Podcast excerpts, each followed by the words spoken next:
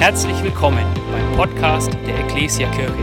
Wir freuen uns, dass du dir die Zeit nimmst, diese Predigt anzuhören und wünschen dir dabei eine ermutigende Begegnung mit Gott. Hey, cool, dass du da bist. Ähm, mein Name ist Joni, ich bin einer der Pastoren hier in der Gemeinde. Und ich freue mich, dass du heute Morgen hier im Gottesdienst bist, ähm, weil ich glaube, wir werden, wir haben bestimmt schon, aber wir werden auch noch eine sehr gute Zeit haben. Ähm, wir sind gerade, das haben wir ja schon am Anfang gehört, in einer Predigtserie, die heißt Sprücheklopfer. Und ich weiß nicht, woran du denkst, wenn du Sprücheklopfer hörst. Ähm, das Erste, was mir in den Sinn kommt, ist eine Person, die immer irgendwo noch einen Spruch übrig hat, den sie loswerden kann. Meistens sind die Sprüche eher nervig und wäre eigentlich nicht nötig gewesen. Eine Person kommt mir in den Sinn, die ganz viel redet, ganz viel von sich redet, irgendwo alles besser weiß, vielleicht auch ein Besserwisser. Und ich denke mir, große Worte und vielleicht nichts dahinter.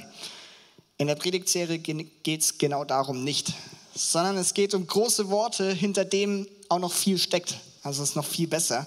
Wir schauen uns in dieser Serie seit jetzt drei Wochen das Buch der Sprüche in der Bibel an. Ähm, ich weiß nicht, ob du das schon mal gelesen hast, das ist lesenswert, weil das Buch der Sprüche wurde größtenteils von einem Mann namens Salomo, König Salomo geschrieben, ähm, wird in der Bibel als der weiseste Mensch bezeichnet. Und es geht in den Sprüchen ganz viel darum, lebensfördernde Erkenntnis weiterzugeben. Was heißt das? Viele Weisheiten, Wahrheiten weiterzugeben, die dir und mir in unserem Leben helfen sollen. In unserem Leben, wie wir mit Mitmenschen umgehen, wie wir mit Ehepartnern, Kindern umgehen, aber auch wie wir in unserer Beziehung zu Gott richtig unterwegs sind. Also ganz, ganz viel, was uns, für uns wichtig und hilfreich ist. Ähm, was ich cool finde, ist, diese Sprüche oder das, was in den Sprüchen steht, das prägt oder hat unsere Gesellschaft, unsere Kultur geprägt und da haben sich viele Sachen eingeschlichen in unsere Kultur, die es heute noch gibt. Benny hat über mehr als alles andere behüte dein Herz oder hüte dein Herz gepredigt. Es gibt einen Spruch, der heißt, der Mensch denkt, Gott lenkt oder wer anderen eine Grube gräbt, fällt selber rein. Hochmut kommt vor dem Fall. Das sind Sachen, die kennen wir in unserer deutschen Gesellschaft. Ich glaube, die wenigsten Menschen wissen, dass das eigentlich aus der Bibel kommt. Aber deswegen ist es gut, dass du heute Morgen hier bist. Sprüche kommen aus dem Leben. König Salomo, der die, zum Beispiel den Spruch, den wir heute lesen, gesch, ähm, geschrieben hat, das hat er in seinem Leben erlebt, das kommt aus seinem Leben. Gott hat ihm das gezeigt, die Wahrheit, die Weisheit gezeigt und sie wollen auch wieder in unser Leben hineinsprechen. Also es ist wirklich was ganz Praktisches für unseren Alltag, was wir morgen direkt umsetzen dürfen. Und das ist doch eigentlich cool. Als Kirche lesen wir seit August jetzt jeden Tag ein Kapitel in den Sprüchen. Und heute ist der 15. Und ich tue dir einen Gefallen, und zwar, ich nehme dir morgen schon mal einen Vers weg. Wir schauen uns heute einen Vers aus Kapitel 16 an. Äh, den darfst du morgen trotzdem nochmal lesen, weil der ist nicht lang. Es geht nämlich um folgenden Vers, Sprüche 16, Vers 18. Wer zugrunde gehen soll, der wird zuvor stolz. Und Hochmut kommt vor dem Fall. Hochmut kommt vor dem Fall. Andere Übersetzungen sagen, Stolz führt zum Sturz und Hochmut kommt vor dem Fall. Oder Stolz kommt vor dem Zusammenbruch. Man kann noch mehr Übersetzungen lesen. Ich glaube, es wird relativ schnell klar, worum es in dieser Bibelstelle geht. Diese Stelle will zeigen, oder Salomo will sagen, äh, Hochmut oder Stolz, es ist sehr ähnlich, und ich werde nicht auf diese Wortkombination von vorher eingehen. Ich weiß auch nicht, wie ich die erklären soll. Tiefangst oder was das war. Aber es wird klar, Hochmut und Stolz sind nichts Gutes für einen Menschen. Das ist die Meinung, die, die Gott hier weitergeben will. Im Gegenteil, er, in der Bibel sehen wir, Hochmut und Stolz, sie schaden einem Menschen auf ganz unterschiedliche Weise. Und da wollen wir heute Morgen reinschauen. Wir wollen am Anfang gucken, was was jetzt genau Hochmut eigentlich ist, dieses alte Wort, oder was Stolz ist. Ähm, dann wollen wir drei Wahrheiten darüber lernen und dann wollen wir noch ganz praktisch werden, was es jetzt für unser Leben bedeuten kann. Hochmut, es gibt viele verschiedene Definitionen. Ähm, Hochmut hat ganz viel mit Überheblichkeit zu tun. eine übermäßige Überheblichkeit, wenn ein Mensch überheblich ist, wenn er ähm, ein Selbstwertgefühl hat, das übermäßig oder unvernünftig ist, wenn er eine vielleicht nicht mehr ganz so realistische Selbsteinschätzung hat. Wenn ein Mensch mehr von sich hält, als er eigentlich ist, dann würde man das als Hochmut, als Stolz bezeichnen. Und Hochmut ist so ein gefährliches und spannendes Thema, weil es hat ganz, ganz viel mit unserem Wert und unserer Identität zu tun. Weil jeder Mensch, bin ich mir sicher, hat sich schon mal irgendwann in seinem Leben verglichen. Und wenn du dich mit jemand anderem vergleichst, dann hast du meistens zwei Möglichkeiten, wie es ausgeht. Entweder du merkst, der andere ist besser und dann fühlst du dich schlecht, dann fühlst du dich vielleicht minderwertig, oder du fühlst dich besser und dann wirst du stolz. Ist nicht vielleicht immer ganz so schnell und ganz so leicht, aber so im groben.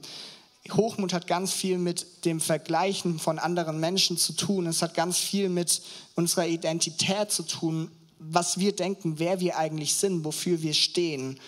In der Bibel, oder ich habe noch einen Satz dabei, und zwar ein Pastor hat mal gesagt, Hochmut oder Stolz ist die Freude daran, mehr zu sein als der Mensch neben mir. Ich finde, das trifft zumindest einen Teil von Hochmut sehr gut. In der Bibel ist Hochmut immer etwas, was Gott nicht gefällt. Es ist widergöttlich. Es ist ähm, sogar eine ganz, ganz wichtige und zentrale Sünde, die, gegen, die wir gegen Gott tun können, weil wir ganz oft, wenn wir hochmütig werden, denken, wir brauchen Gott nicht mehr, weil wir selber alles unter Kontrolle haben. Weil wir denken, ich kann ohne Gott etwas tun, weil ich selber so toll bin und weil ich die Dinge so gut hinkriege.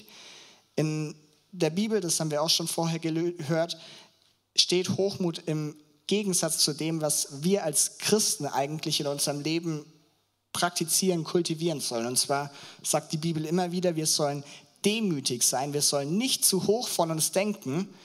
Und Hochmut ist das Gegenteil. Hochmut macht Beziehungen zu anderen Menschen, zu sich selbst, aber auch zu Gott schwierig und herausfordernd. Und Hochmut stellt sich ganz oft zwischen dich und Gott, weil, weil es sich nur noch um dich dreht und weil, weil du der Mittelpunkt bist und weil Gott vielleicht außen vorgelassen wird. Man kann auf viele verschiedene Sachen stolz sein. Wenn du ein Kind hast und dein Kind bringt nach den Sommerferien eine Matheprüfung mit einer 2 nach Hause, dann darfst du gerne darauf stolz sein und das ist nicht schlecht. Dieser Stolz ist in Ordnung. Aber wenn man negativer Stolz oder Hochmut ist, wenn du auf einen gewissen Rang, den du vielleicht inne hast, stolz bist, wenn du auf einen Titel stolz bist oder auf deine Weisheit, weil du denkst, du bist so viel klüger als andere Menschen oder so viel stärker. Es gibt stolzen Ehrgeiz, der nicht gut ist und was besonders gefährlich ist, ähm, das werden wir später auch noch genauer in einem Beispiel lesen, ist geistlicher Stolz oder geistlicher Hochmut. Wenn es nicht mehr nur, ja, ich kann besser Fußball spielen als, oder, als du oder so ist, sondern wenn es um geistliche Themen geht und wenn, wenn ein Mensch anfängt, zu denken, ich bin vielleicht in meiner Beziehung zu Gott besser als andere. Ich bin ein besserer Christ, ich kann besser und mehr beten, dann wird äh, Hochmut richtig, richtig gefährlich. Das sehen wir in der Bibel. Und Hochmut, bevor wir richtig reinsteigen, wird in, der, in, den Sprüchen häufig davor gewarnt, nicht nur in dem, den wir gerade gelesen haben, sondern noch in ein paar anderen. Da heißt es zum Beispiel, wo Hochmut ist, da ist auch Schande. Aber Weisheit ist bei den Demütigen. Anderer Vers, alle stolzen Herzen sind dem Herrn ein Gräuel. Und ein letzter, vor dem Zusammenbruch wird das Herz des Menschen hochmütig, aber vor der Ehre kommt die Demut. Wir merken, es sind jetzt nur drei weitere Beispiele, es gibt noch viele mehr. Die Bibel will deutlich machen, dass Hochmut nichts Gutes für unser Leben ist. Und wir wollen uns jetzt drei Wahrheiten anschauen, drei Wahrheiten zum Thema Hochmut, die, die wir lernen dürfen und die wichtig sind, um, um gut mit dem ganzen Thema umgehen zu können. Passt das für euch? Ja. Für Moritz passt das sehr gut. Ich bin dabei. Erste Wahrheit, die wir über Hochmut lernen können, ist folgendes. Hochmut ist eine Herzenshaltung. Hochmut ist eine Herzenshaltung. Vielleicht macht es bei dir Klick und du erinnerst dich an vor zwei Wochen, da hat Benny gepredigt über mehr als alles andere, behüte dein Herz. Es ging ganz, ganz viel um gerade dieses Thema unser Herz und was, was darin passieren kann und was die Bibel überhaupt mit Herz meint. Weil es geht nicht um unser Organ, das hier in unserer Brust sitzt, sondern wenn die Bibel von Herz spricht, dann redet sie von dem Ort, wo wir Entscheidungen treffen, wo wir Emotionen, wo wir Wünsche, wo wir Gefühle haben, wo, wir, wo unser Denken zusammenfließt. Einfach der Punkt, wo wichtige, zentrale Entscheidungen getroffen sind, wo alles zusammenfließt, da sagt die Bibel, das ist unser Herz. Das ist das Herz, das wir bewahren dürfen, weil wir damit so viel Gutes, aber auch so viel Schlechtes tun können. Und ich sage, Hochmut ist auch eine Herzenshaltung. Es hat auch mit dem Herzen zu tun. Warum? Markus 7, 21. Denn von innen, aus dem Herzen des Menschen, kommen die bösen Gedanken hervor. Ehebruch, Unzucht, Mord, Diebstahl, Geiz, Bosheit, Betrug, Zügellosigkeit, Leid, Lästerung, Hochmut, Unvernunft. Eine lange Liste, wo hier geschrieben wird, das sind böse Gedanken, die kommen aus dem Herzen eines Menschen hervor. Das können zu Herzenshaltungen werden. Und wir sehen schon, es gibt mehrere Dinge, die uns schaden können und die nicht gut für uns sind. Es ist nicht nur Hochmut, aber Hochmut ist eine Sache, von der die, der die Bibel klar sagt, es ist etwas Negatives, es sind böse Gedanken, es ist etwas, was Gott sich nicht gewünscht hat für dein und mein Denken, für unser Verhalten. Hochmut ist eine Herzenshaltung. Der zweite Punkt ist ähm, nicht mehr ganz so basic, aber ich glaube extrem wichtig. Und zwar, wir wissen jetzt, wo Hochmut sitzt. Das ist in unserem Herzen, das ist eine Haltung im Herzen. Woher kommt Hochmut? Wie entsteht Hochmut in unserem Leben? Wie passiert es? Und ich sage, meine These ist, Hochmut erwächst aus Selbstvertrauen. Und das klingt vielleicht erstmal komisch, weil wer würde heute Morgen sagen, dass Selbstvertrauen was Gutes ist? Ja, eigentlich schon. Würde ich auch sagen. Und ich glaube, das findet auch Gott. Gott wünscht sich nicht, dass wir alle minderwertig unterwegs sind und immer nur schlecht von uns denken und nie Vertrauen in uns haben, sondern bei jeder Kleinigkeit gleich sagen, ah, das kann ich nicht und das ist zu schwierig und ich bin zu schlecht. Nee, gesundes Selbstvertrauen ist gut. Es ist gut, wenn wir mit einem gewissen Vertrauen in uns selbst an, an unsere Arbeit, an, an Punkte in unserem Leben herangehen. Das ist erstmal nicht negativ. Aber meine These ist, dass Hochmut genau aus diesem Selbstvertrauen heraus erwachsen kann. Weil ich glaube, Hochmut ist, ist Selbstvertrauen, das so eine gewisse Obergrenze überschritten hat. Ich glaube, es gibt einen Rahmen, in dem wir uns bewegen können, wo es sehr, sehr gut ist, dass wir in uns selbst vertrauen und glauben, dass wir gewisse Stärken haben und gewisse Fähigkeiten haben. Aber es gibt eine Grenze, die wir übertreten können. Und da wird es dann schwierig, wenn wir diese Grenze übertreten, weil wir dann anfangen, zu viel in uns selbst zu vertrauen, weil wir vielleicht zu stolz auf unsere Leistungen, auf unsere Fähigkeiten werden und weil wir uns dann nicht mehr in unserem richtigen Maß einschätzen, sondern wir schätzen uns zu hoch ein. Und aus diesem Selbstvertrauen kann ja Hochmut entstehen, kann Hochmut werden. Und ich habe ein Beispiel aus der Bibel dabei, das das ein bisschen ja vielleicht noch verdeutlicht, weil Jesus zu Menschen da spricht, die genau in dieser Situation eigentlich sind. Lukas 18, da heißt es nämlich, dann wandte sich Jesus einigen Leuten zu, und jetzt, die voller Selbstvertrauen meinten, in Gottes Augen gerecht zu sein. Und deshalb für die anderen nur Verachtung übrig hatten. Er erzählte ihnen folgendes Gleichnis. Also das ist die Situation, in der wir starten. Jesus redet zu Menschen und diese Menschen waren voller Selbstvertrauen. Sie haben voll auf sich vertraut, dass sie aus eigenen Fähigkeiten, aus eigener Kraft heraus vor Gott gerecht sein können. Und spannend schon mal zu sehen, eine Folge von diesem vollen Selbstvertrauen ist, dass sie andere Menschen verachtet haben und andere Menschen nicht mehr so gut angesehen haben. Und genau zu dem Menschen spricht Jesus und jetzt erzählt er Folgendes. Er sagt, stellt euch zwei Menschen vor, die zum Tempel gehen. Tempel, da die, haben sie, haben, hat man früher Gottesdienst gefeiert und gebetet und du warst da eigentlich regelmäßig, also täglich. Und dann sagt er, hey, da kommen zwei Menschen hin. Der eine ist ein Pharisäer, das war die religiöse Elite damals, also die, die Vorreiter, die, die Schriftgelehrten. Und der andere ist ein Zöllner. Ein Zöllner war nicht wirklich gut anzusehen, sondern der war eigentlich verhasst. In der Bibel wird der Zöllner ganz oft in einem Satz mit dem Sünder genannt. Das war für die Menschen damals eigentlich Abschaum, gerade für jemanden wie ein Pharisäer, der so der, der Elite-Gläubige damals war. Da waren die Zöllner ein komplettes Gegenteil und nicht, nicht erwünscht, sondern unbeliebt. Und er sagt, hey, diese beiden Menschen gehen zum, zum Tempel und wollen beten.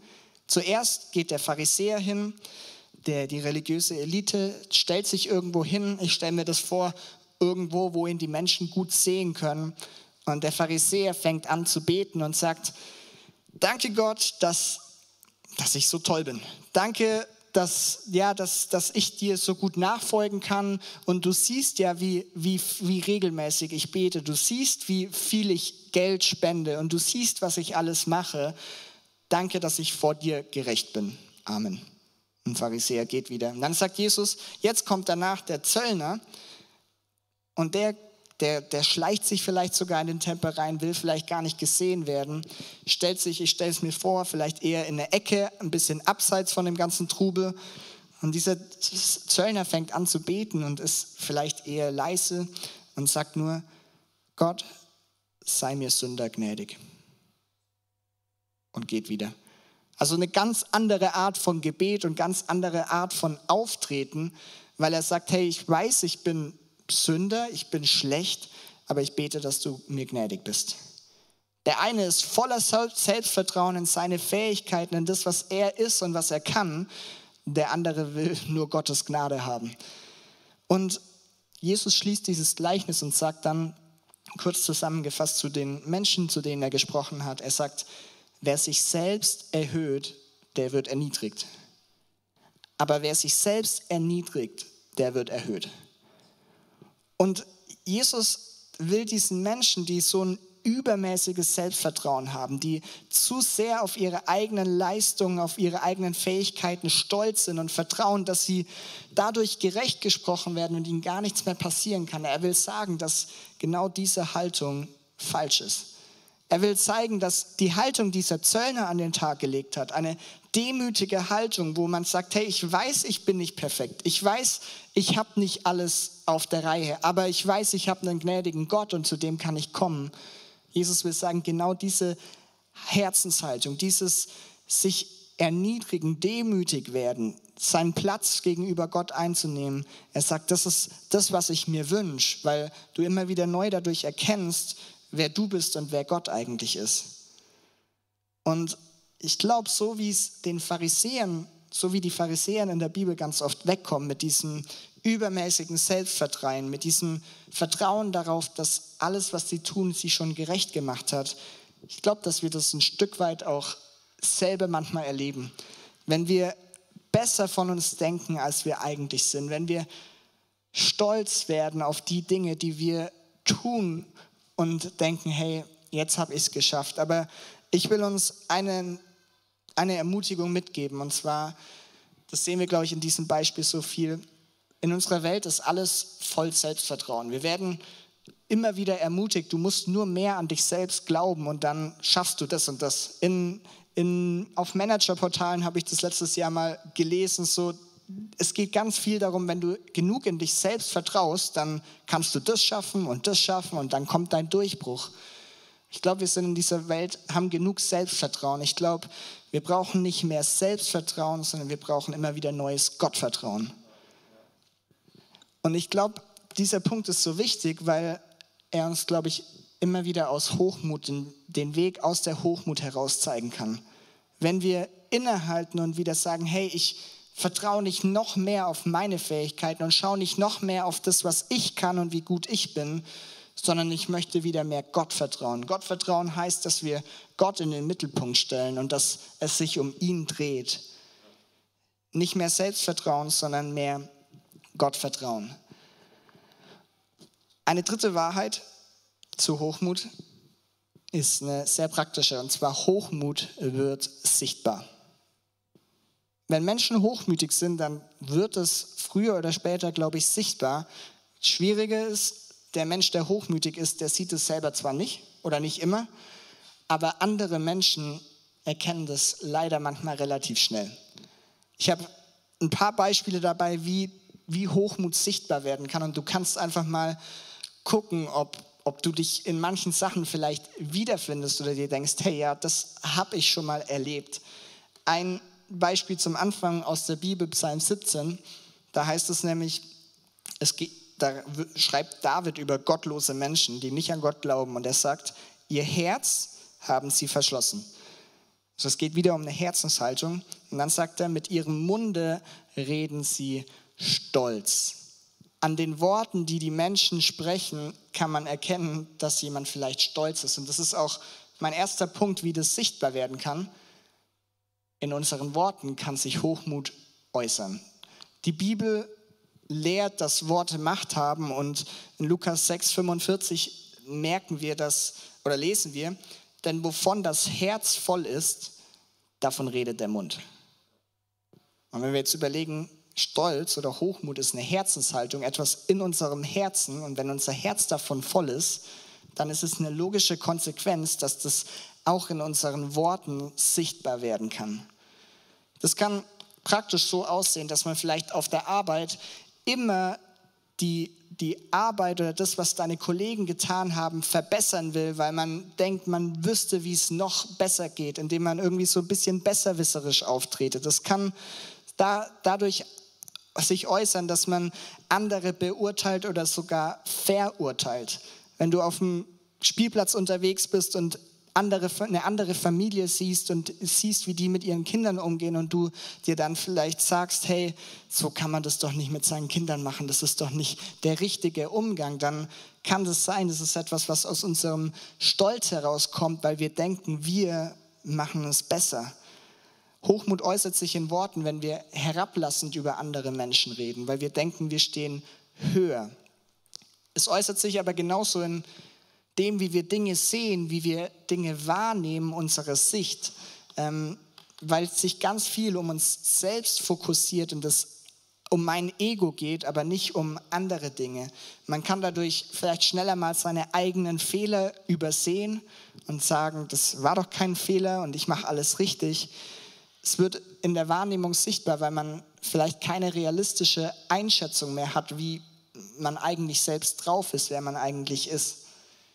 Es wird auch in unserem Denken sichtbar, und ich glaube, das kommt ganz häufig, ähm, wenn man sich vielleicht für was Besseres oder was Besonderes hält, ähm, wenn man sich vielleicht auf der Arbeit für unersetzlich hält und denkt, ohne mich läuft dieser Laden nicht mehr.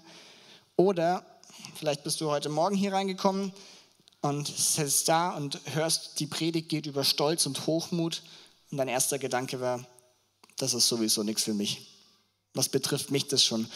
Könnte sein, dass da vielleicht auch ein bisschen Hochmut drin ist. Ich weiß es nicht. Es äußert sich auch in unserem Hören.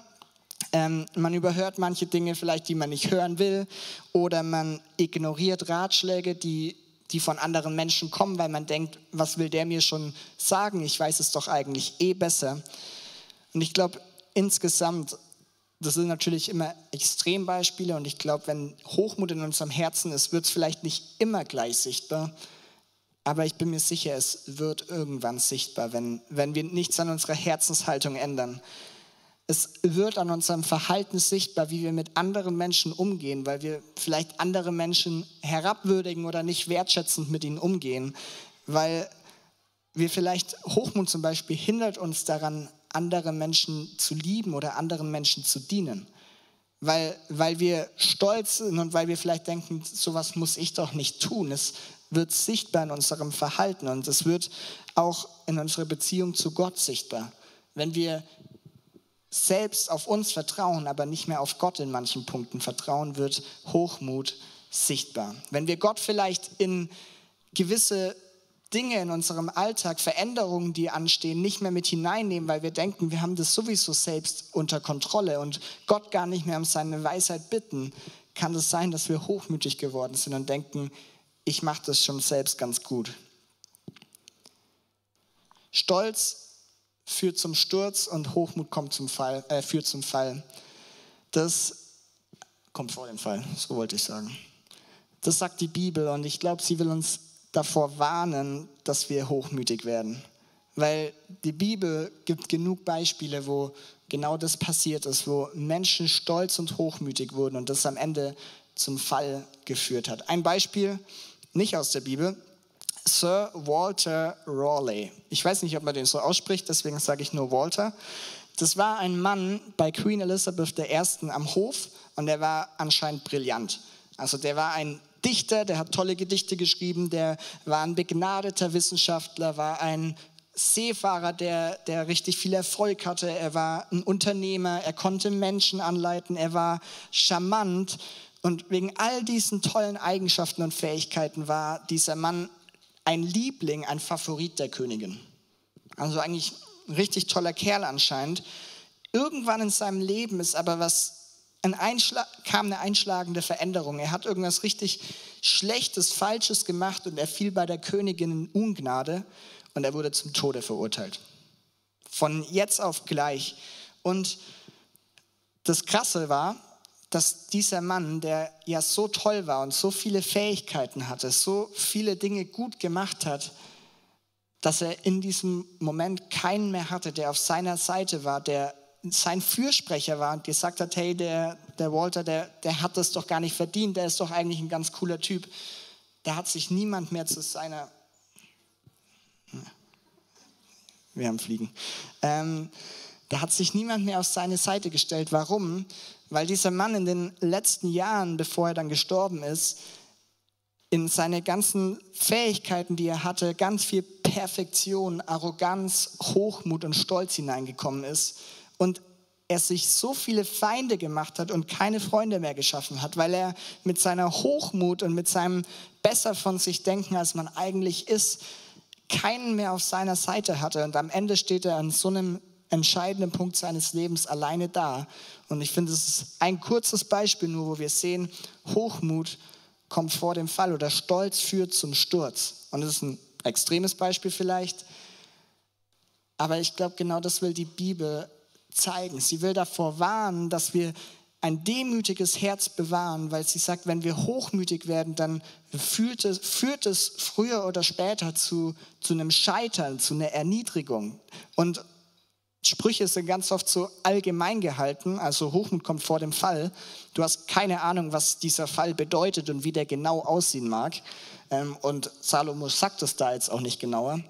Deswegen kann man da viel spekulieren, aber was man, glaube ich, merkt, ist, dass etwas auf einen wartet. Deswegen sagt Jesus im Neuen Testament, wer sich selbst erhöht, der wird erniedrigt. Du wirst von deinem ähm, hohen Ross auch wieder runtergerissen. Und ähm, dieser Sturz, der wird auf jeden Fall, glaube ich, schon sichtbar, wenn man, weil man bei Menschen, bei Gott unbeliebt wird. Weil hochmütige Menschen hat man nicht so gerne um sich rum. Und die Bibel macht aber auch deutlich im Neuen Testament, wir erinnern uns an unsere Predigtserie, die letzte eine Minute nach deinem Tod. Am Ende des Lebens stehen wir als Menschen vor Gott und er wird auf unser Leben schauen und auf, unser, auf unsere Herzenshaltung, wie wir unser Leben geführt haben. Und ich bin mir auch sicher, dass wenn er da erkennt und weiß, dass wir stolz durch unser Leben gegangen sind, dass da auch Erniedrigung in irgendeiner Form stattfinden wird, weil Gott das in seinem Wort auch schon so sagt. Er sagt, Hochmut kommt vor dem Fall. Wir sind gleich am Ende, aber wir wollen positiv enden und nicht so demotiviert vielleicht. Du darfst dir gerne mal die Frage stellen, ob du in deinem Leben irgendwo Stolz oder Hochmut hast. Ich weiß auf jeden Fall, ich muss nicht lange suchen und ich finde Punkte, wo wo sich eine hochmütige Haltung angebahnt hat, wo ich schlecht über andere Menschen gedacht habe, wo ich besser von mir gedacht habe, als ich eigentlich bin. Und wir haben gemerkt, Hochmut ist, die, ist diese Überheblichkeit, es ist ein übermäßiges Selbstvertrauen und sie macht sie zerstört Beziehungen. Sie zerstört unsere Beziehung zu Gott, weil wir ihn oft ausklammern. Sie zerstört aber auch Beziehungen zu unseren Mitmenschen, weil wir uns vergleichen, weil wir nicht mehr auf Menschen eingehen, weil wir Menschen nicht mehr, mit Menschen nicht mehr wertschätzend umgehen. Und Gott warnt vor diesem Stolz, vor dieser Hochmut. Ich möchte mit Worten von Paulus enden aus dem Römerbrief.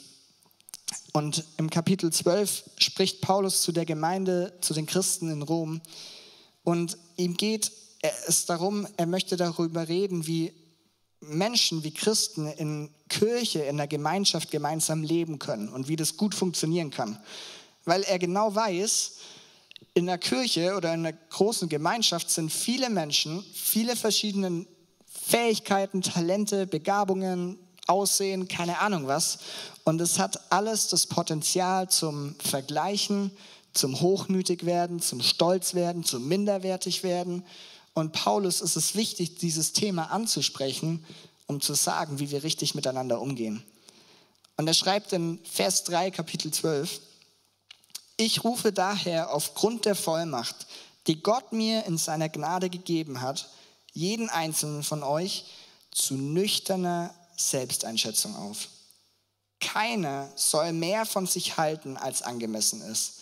Maßstab für die richtige Selbsteinschätzung ist der Glaube, den Gott jedem in seinem bestimmten Maße zugeteilt hat. Zu nüchterner Selbsteinschätzung ruft Paulus auf. Er sagt, so wie wir uns sehen, wie wir uns einschätzen, es soll nicht übermäßig, nicht überheblich sein, sondern im richtigen Maße, es soll nüchtern sein. Und ein wichtigen Punkt, den er hier nennt, ist, also keiner soll mehr von sich halten, als angemessen ist. Und der Maßstab, um sich richtig einzusetzen, ist der Glaube, den Gott uns geschenkt hat. Glaube, Gottvertrauen. Und der Punkt ist nicht so leicht zum Auslegen oder zum, ähm, zum genau erklären, was Paulus da jetzt eigentlich genau mit Glaube ist Maßstab gemeint hat. Aber ich bin mir eines, bei einer Sache sicher. Unser Glaube hilft uns bei einer Sache. Und zwar, Glaube stellt immer wieder Jesus in den Mittelpunkt. Glaube rückt immer wieder das Wichtige ins Zentrum. Glaube, Gottvertrauen, auf Gott vertrauen, bedeutet bei meinem Leben immer wieder, dass ich auf Jesus schaue und nicht auf mich und meine Fähigkeiten und was ich kann. Wenn Glaube bedeutet, dass Jesus der Mittelpunkt ist und ich Jesus in den Mittelpunkt stelle, dann ist die logische Folgerung, dass nichts anderes im Mittelpunkt sein kann. Wenn Gott der Mittelpunkt ist, dann bist nicht mehr du der Mittelpunkt, weil es gibt nur einen Mittelpunkt. Und ich glaube, das hilft uns so enorm, damit gut miteinander umzugehen, wenn wir durch Glaube immer wieder Jesus in den Mittelpunkt stellen, wenn wir immer wieder verstehen, er hat jeden Menschen anders geschaffen. Das redet Paulus gleich darüber, über viele Gaben und viele, er nimmt dieses Bild von ein Leib hat viele Glieder und jedes Teil ist irgendwo wichtig. Keiner ist unwichtiger als der andere, aber jeder ist auch anders. Und es macht überhaupt keinen Sinn, sich zu vergleichen und zu schauen, ob ich jetzt besser bin oder schlechter bin als diese Person, weil jeder hat von Gott etwas anderes bekommen, hat einen anderen Weg bekommen, wie, wie er sich einsetzen kann und wie er Leben gestalten kann, Glauben teilen kann. Wo die Bibel zeigt, dieses Vergleichen, das hat überhaupt keinen Sinn eigentlich. Und ich glaube, wir dürfen mal wieder lernen, wenn jemand anders ist, heißt es nicht, dass er schlecht ist. Anders sein heißt nicht schlecht sein, sondern anders sein heißt anders sein. Und genau so hat Gott uns auch geschaffen. Und ich glaube, wir dürfen immer wieder neu Jesus in den Mittelpunkt stellen, weil dann schauen wir nicht mehr aufeinander, was kann ich besser, was kann er besser, sondern wir schauen gemeinsam auf Jesus und wir haben ein gemeinsames Ziel. Das sagt Paulus nämlich jetzt in Vers 16 und die Band darf schon mal nach oben kommen.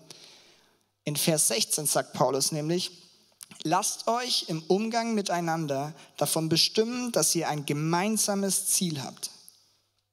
Seid nicht überheblich, sondern sucht die Gemeinschaft mit denen, die unscheinbar und unbedeutend sind. Haltet euch nicht selbst für klug. Gemeinsames Ziel, gemeinsam nicht gegeneinander. Das ist das, was Paulus hier sagt. Er ruft auf zu einer demütigen Haltung und er wünscht sich, dass wir nicht irgendwie einen Wettstreit daraus machen, wer ist besser und wer ist schlechter. Bin ich jetzt der Beste auf meiner Arbeitsstelle oder nicht? Gibt es da jemanden, der kann das noch besser? Und er sagt, hey, darum geht es nicht, sondern er wünscht sich einen Umgang miteinander, den Jesus selbst auf dieser Erde vorgelebt hat. Und da dürfen wir uns immer wieder ja, darum bemühen, unseren Stolz abzulegen, da wo wir merken, hey, da hat sich was eingeschlichen. Vielleicht hast du gemerkt, du bist in einer Freundschaft oder in, in einer Beziehung, sogar in deiner Ehe irgendwie stolz geworden, weil du das Gefühl hast, du kannst vielleicht irgendwas besser oder irgendwas läuft bei dir einfach einfacher. Hey, das sind so kleine Sachen, die uns hochmütig machen können, aber gleichzeitig zerstört es Beziehungen. Oder vielleicht merkst du, du hast in deinem Leben Punkt, in deiner Glaubensbeziehung Punkte, wo du hochmütig geworden bist. Die Pharisäer, die uns das vorleben, wo man merkt, wo man zu sehr auf das vertraut, was man selber machen kann und denkt, hey, ich mache meine Bibellese doch so toll und dann passt doch alles, ich brauche nicht mehr. Wir können mal zusammen aufstehen. Wir sind am Ende von der Predigt und ich möchte noch eine Sache mit euch tun und zwar, ähm, ich will euch herausfordern und ermutigen, dass wir, vielleicht hast du schon Punkte, wo du merkst, da bin ich stolz, da bin ich hochmütig und ich möchte, ja, dass wir gemeinsam heute Morgen diesen Stolz neu vor Gott ablegen und dass wir ihn diesen Stolz hinlegen und sagen, hey, ich möchte diese Herzenshaltung nicht weiterhin so haben. Ich möchte nicht so über mich oder über andere Menschen denken. Ich möchte das ablegen. Ich möchte das Gott bekennen und darum beten, dass er mir ja wieder neu diese demütige Haltung schenkt, den richtigen Fokus, die richtige Sicht auf meine Mitmenschen, auf mich selbst, die richtige Einschätzung von mir selbst. Und ich will dich einladen, dass du vor Gott ganz persönlich ehrlich wirst und die Sachen bekennst, wo du merkst, da ist was in deinem Herzen nicht richtig. Und ich finde es ich finde es so ein herausforderndes Thema, weil es ist wahrscheinlich schon ein stolzes Zeichen, weil mir es überhaupt nicht leicht fällt, zuzugeben, wenn ich irgendwo was falsch gemacht habe. Ich finde es sehr unangenehm, Fehler zuzugeben und zu sagen, ja, da habe ich voll versaut oder da habe ich schlecht über jemanden gedacht oder da habe ich mich selbst eingeschätzt. Und vielleicht geht es dir auch so, aber ich glaube, deswegen ist das Thema so wichtig, dass wir diese Sachen vor Gott hinlegen. Und ich habe mit, mit Resi die Woche darüber gesprochen, Schuld oder, oder Fehler zu bekennen einander. Und da habe ich gesagt, dass es mir so schwer fällt, weil ich finde das voll unangenehm und dann, dann stehst du als der Verlierer da. Und dann haben, haben wir gesagt, ja, für uns in der Ehe ist es noch relativ leicht, weil wir uns so gut kennen und man weiß sowieso voneinander, welche Fehler man macht und wo man vielleicht mal einen Fehltritt sich leistet. Das kriegt man irgendwie sowieso mit, da kann man noch relativ gut mal eine Schuld bekennen. Bei anderen Menschen oder in einer Kleingruppe ist das schon vielleicht herausfordernder. Aber ich glaube, genau deshalb soll es eigentlich für uns so ein äh, kurzer Schritt sein, Gott Dinge zu bekennen. Weil Gott kennt dich noch viel besser, als dein Ehepartner dich kennt. Gott kennt dein Herz durch und durch und weiß genau, wo, wo wir Hochmut in unserem Herzen haben. Und er, ich glaube, er wartet nur darauf, dass wir ihm diese Dinge wieder abgeben, hinlegen und um eine neue Perspektive beten. Dass wir wieder eine neue demütige Haltung einnehmen. Und du kannst mal deine Augen schließen und dich einfach fragen, ob es da was bei dir gibt. Und ich möchte für uns beten. Du musst nichts anderes machen, aber einfach für dich gerne mitbeten und das Gott hinlegen. Und ich möchte ja für uns alle beten, dass, dass wir Gott wieder in den Mittelpunkt stellen, dass wir die richtige Perspektive einnehmen. Jesus, du siehst, wie oft wir ja, dich nicht in den Mittelpunkt stellen. Du siehst, wie oft unser Leben sich um uns dreht und wir irgendwie ja so einen Wettkampf daraus machen, wo wir vielleicht besser als andere Menschen sind, wo wir mehr sind als andere Menschen, Jesus. Und du siehst ja jeden von uns heute Morgen, wo wir vielleicht Hochmut oder Stolz in unserem Leben haben, wo sich eine stolze Haltung anbahnt und wir wollen dir das heute Morgen hinlegen. Du siehst jeder, der, ja, der heute Dinge wieder an dich abgeben will und wir wollen diesen Stolz ablegen. Wir wollen ja im Umgang mit dir und mit anderen Menschen wieder ja das so tun mit dieser Haltung, die du dir wünschst und die die richtig ist. Und wir beten, dass du uns da hilfst. Wir legen dir die Sachen hin. Schenk du uns ja einfach wieder die richtige Sicht, eine demütige Haltung. Rühr du unsere Herzen an und bewege uns auch da, wo es uns einfach ja, vielleicht besonders schwer fällt, Dinge zuzugeben, wo es uns schwer fällt, Stolz abzulegen, Jesus. Wir beten um dein Wirken, ja, dass du im Mittelpunkt stehst, wir auf dich schauen können. Und wir lassen kurz die Augen noch geschlossen. Wenn du heute Morgen hier bist und du kennst Gott noch nicht, du kennst Jesus noch nicht und hast Gott noch nicht als einen liebenden Vater erlebt und erlebt, dass Glaube etwas Persönliches sein kann und Persönliches sein soll, dann will ich dir noch die Möglichkeit geben, dass du diesen Schritt heute Morgen gehst. Dass du heute Morgen einen Schritt auf Gott zugehst und Ja zu ihm sagst und sagst, ja, ich möchte an dich glauben und ich möchte das Geschenk annehmen, das du für dich mich am Kreuz gegeben hast. Ich möchte die Vergebung für meine Schuld annehmen und ich möchte dein Kind werden. Ich möchte alles ablegen, was mich noch irgendwie hindert, ja, dein Kind zu werden. Wenn du heute Morgen hier bist und unsere Augen sind geschlossen, du sagst, hey, ja, ich möchte Gott kennenlernen. Ich möchte ihn annehmen. Ich möchte ihn in mein Leben hineinlassen, das Leben mit ihm führen, mit ihm im Mittelpunkt. Dann darfst du gerne jetzt kurz die Hand heben. Einfach kurz als Zeichen, um mutig einen Schritt zu gehen, um das sichtbar zu machen. Jesus, wir danken dir für jede Hand, die nach oben gegangen ist. Danke für Menschen, die ja eine Entscheidung treffen, dich in den Mittelpunkt zu stellen und ein Leben mit dir und nicht mehr ohne dich zu leben. Segne du die Person und ich bete, dass sie dich als einen liebenden ja, Vater erkennen dürfen und erleben dürfen, wie es echt die beste Entscheidung ist, mit dir unterwegs zu sein. Danke für ja, deine Vergebung, deine Liebe, deine Gnade. Danke, dass du gut bist, Jesus. Amen. Wir hoffen, dass dir diese Predigt gefallen hat und dich in deinem Leben mit Gott stärkt. Außerdem wollen wir dich gerne besser kennenlernen. Dazu bist du herzlich eingeladen, unsere Sonntagsgottesdienste um 9.30 Uhr und 11 Uhr zu besuchen. Schau doch mal auf www.ecclesia-rot.de vorbei oder auf den sozialen Medien unter Ecclesia Rot. Wir freuen uns auf dich.